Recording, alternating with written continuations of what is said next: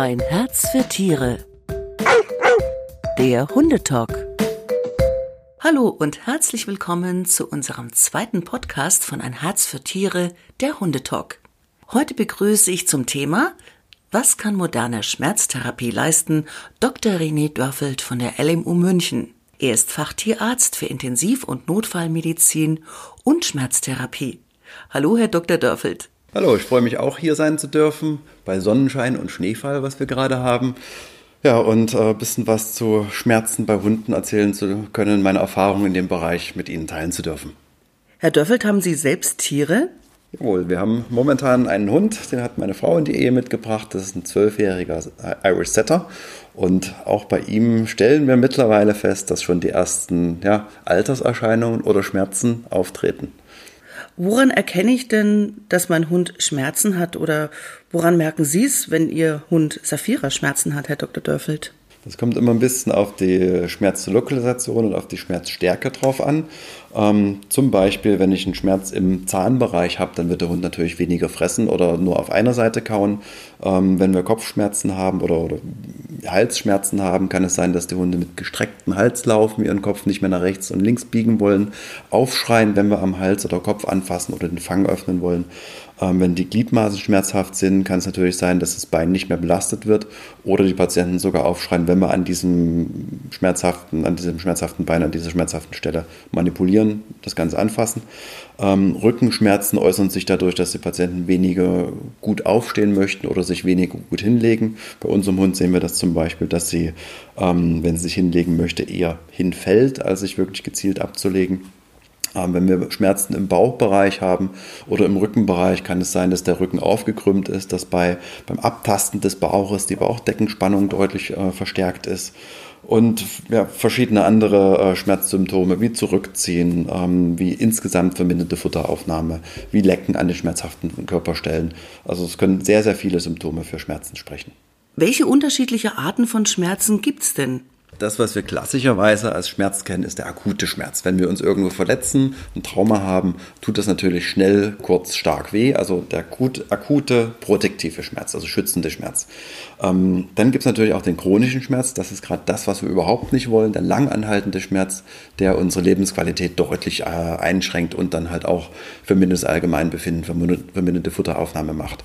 Und der ist gerade wichtig, weil es da auch zu Sensibilisierung, ähm, Schmerzgewöhnung, Schmerzgedächtnis kommen kann. Ähm, dann kann man auch unterscheiden in den somatischen, viszeralen und neuropathischen Schmerz. Somatisch ist im Prinzip alles Hautknochen, also der klassische akute Schmerz.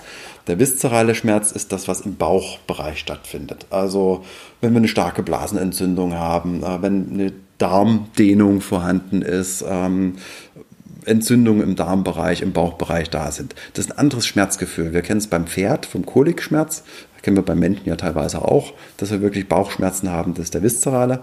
Und dann gibt es den neuropathischen Schmerzen, wenn der Nerv oder das Rückenmark oder ähnliche Sachen geschädigt sind. Ist es denn so, dass man akute Schmerzen leichter erkennen kann beim Hund als chronische?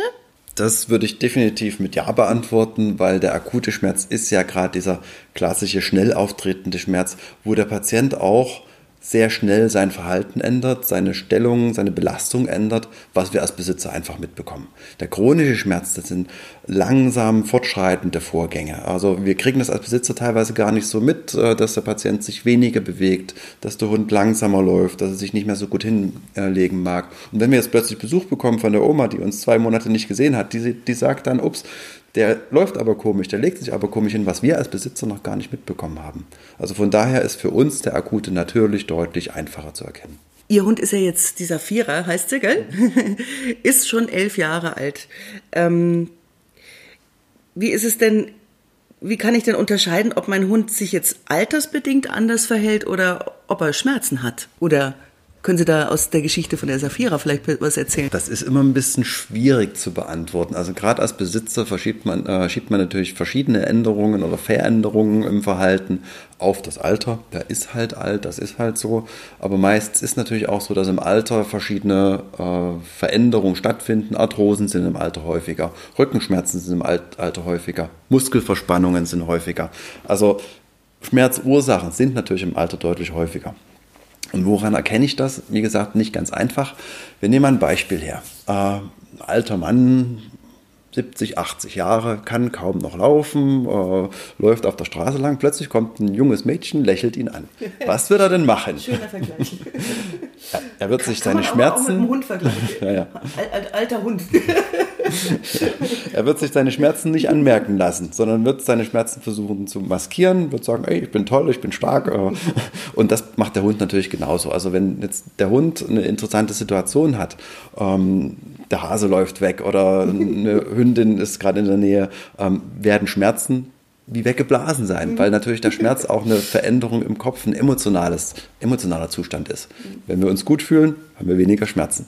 Und bei altersbedingten Veränderungen wird das wahrscheinlich weniger sein, dass solche Veränderungen halt durch solche Situationen äh, maskiert werden können.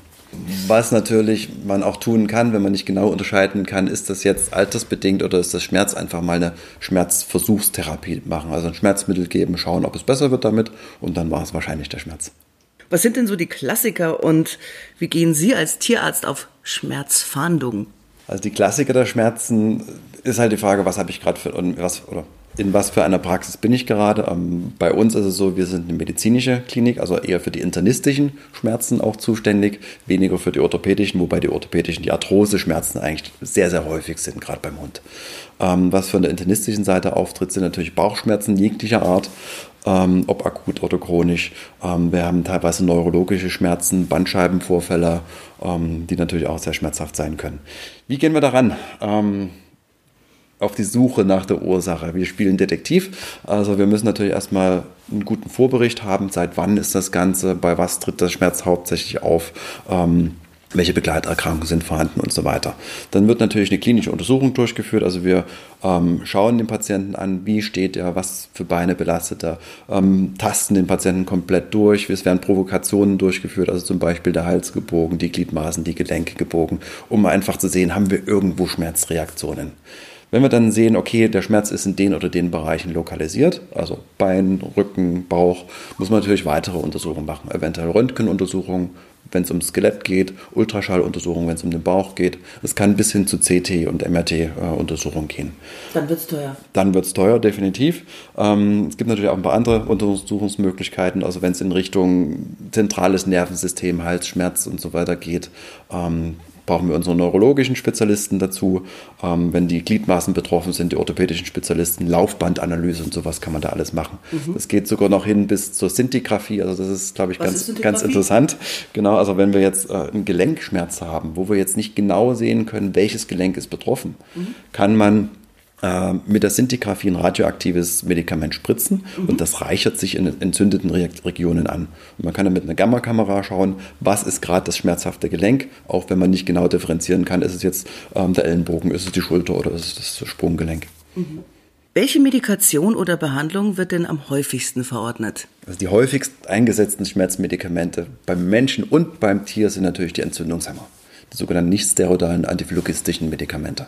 Ähm, da gehört beim Menschen das Aspirin zum Beispiel, das Ibuprofen dazu, Paracetamol. Ähm, diese Medikamente sollte man beim Tier überhaupt nicht anwenden, richtig, weil die haben sehr starke Nebenwirkungen, können zu Erbrechen, Durchfall, Magen-Darm-Schädigung, Nierenversagen führen. Aber aus Sind dieser, schon Leute auf die Idee gekommen, ne? ihrem Hund Ibuprofen das zu verabreichen? Das passiert nicht selten. Und Was? wir haben sie dann hinterher auf der Intensivstation mit massivem Durchfall, blutigem Durchfall und Nierenversagen. Also bitte keine humanen Schmerzmittel geben obwohl natürlich diese Klasse, diese Wirkstoffklasse, ähm, nicht steroidale Antiphlogistika oder nicht steroidale Entzündungshemmer, natürlich die Hauptschmerzmittel sind. Also beim Arthroseschmerz, ähm, beim Halsschmerz, bei verschiedenen Schmerzen sind die natürlich sehr gut ähm, und können die Schmerzen wunderbar kontrollieren. Es ist natürlich nicht so, dass wir mit Schmerzmitteln die Schmerzen 100% reduzieren, sie werden nur vermindert, Schmerzstärke wird vermindert. Und bei stärkeren Schmerzen kann man dann entsprechend andere Medikamente einsetzen. Da gibt es eine ganze Reihe. Stationär können wir Opioide einsetzen. Bei ich fragen, gibt's ja, das ist ja dann die Stufe stärker, Opioide. Genau. Gibt man auch dem Tier? Absolut. Also der Hund ist nicht ganz so empfindlich, was Opioide angeht, äh, wie der Mensch zum Beispiel. Also verträgt es relativ gut. Äh, aber natürlich auch Opioide können Nebenwirkungen haben. Also deshalb nur für den sehr starken Schmerz reserviert, für die stationäre Therapie eigentlich meistens eingesetzt. Ja, dann gibt es natürlich auch Krankheiten, ähm, wo man auch mit Schmerzmitteln wie Opioiden wahrscheinlich nicht mehr weiterkommt, zumindest nicht auf Dauer. Wo sind denn in der Schmerzbehandlung, wo sind da Grenzen gesetzt? Ich glaube, ich sehe zwei Grenzen. Zum einen die Grenzen, die Sie ansprechen, wenn sehr, sehr starke Schmerzen da sind. Zum anderen natürlich auch, wenn ähm, die Schmerzmittel, die wir geben, starke Nebenwirkungen haben.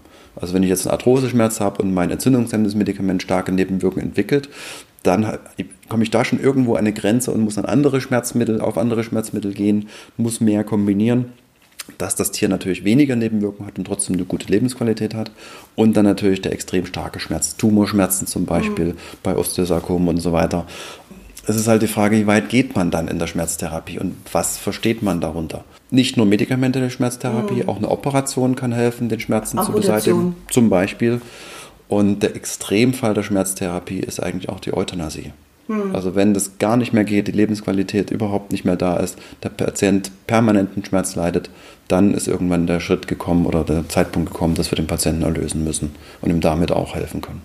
Können Sie sagen, ach vor zehn Jahren, das wussten wir damals noch gar nicht, da gibt es jetzt schon wieder ganz neue Entwicklungen? Also definitiv, es gibt Entwicklungen, ähm, wie immer, immer in der Medizin ähm, geht der Fortschritt, geht es vorwärts. Wir haben einen zunehmenden Fortschritt, es werden neue Medikamente, neue Medikamentenklassen entwickelt, aber auch in der nicht-medikamentellen Schmerztherapie entwickelt sich relativ viel.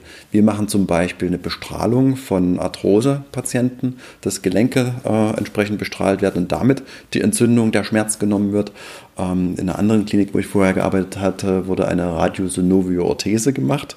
Das heißt, es wird, ein, radioakt ja, es wird ein radioaktives Medikament in das entzündete Gelenk gegeben und dann die ja, innere Gelenkhaut quasi so verändert, dass keine Entzündung äh, mehr entsteht.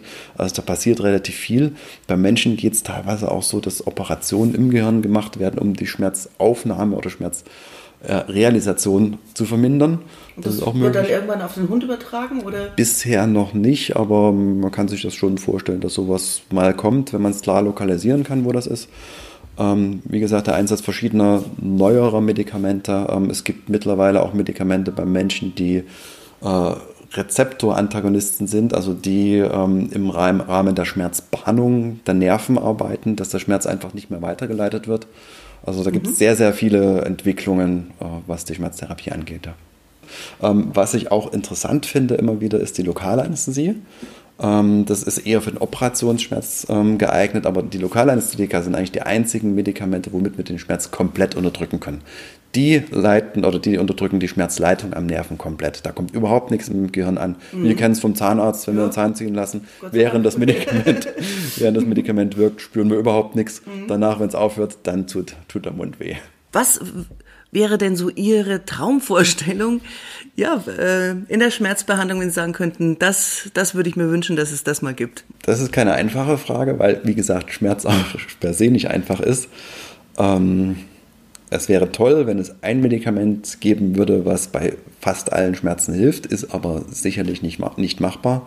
Ähm, aber was, glaube ich, sehr sinnvoll ist, ist, dass zunehmend auch das Bewusstsein für Schmerzen beim Tier da ist. Vor 20, 30 Jahren, wer hat da auf Schmerzen beim Hund geachtet?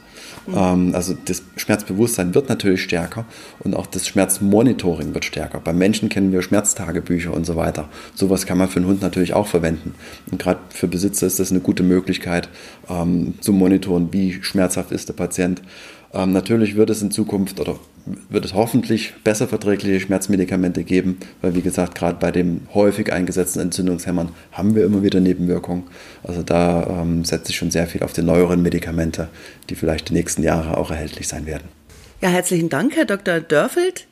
Mehr zum Thema moderne Schmerztherapie finden Sie in der neuen Docs jetzt am Kiosk.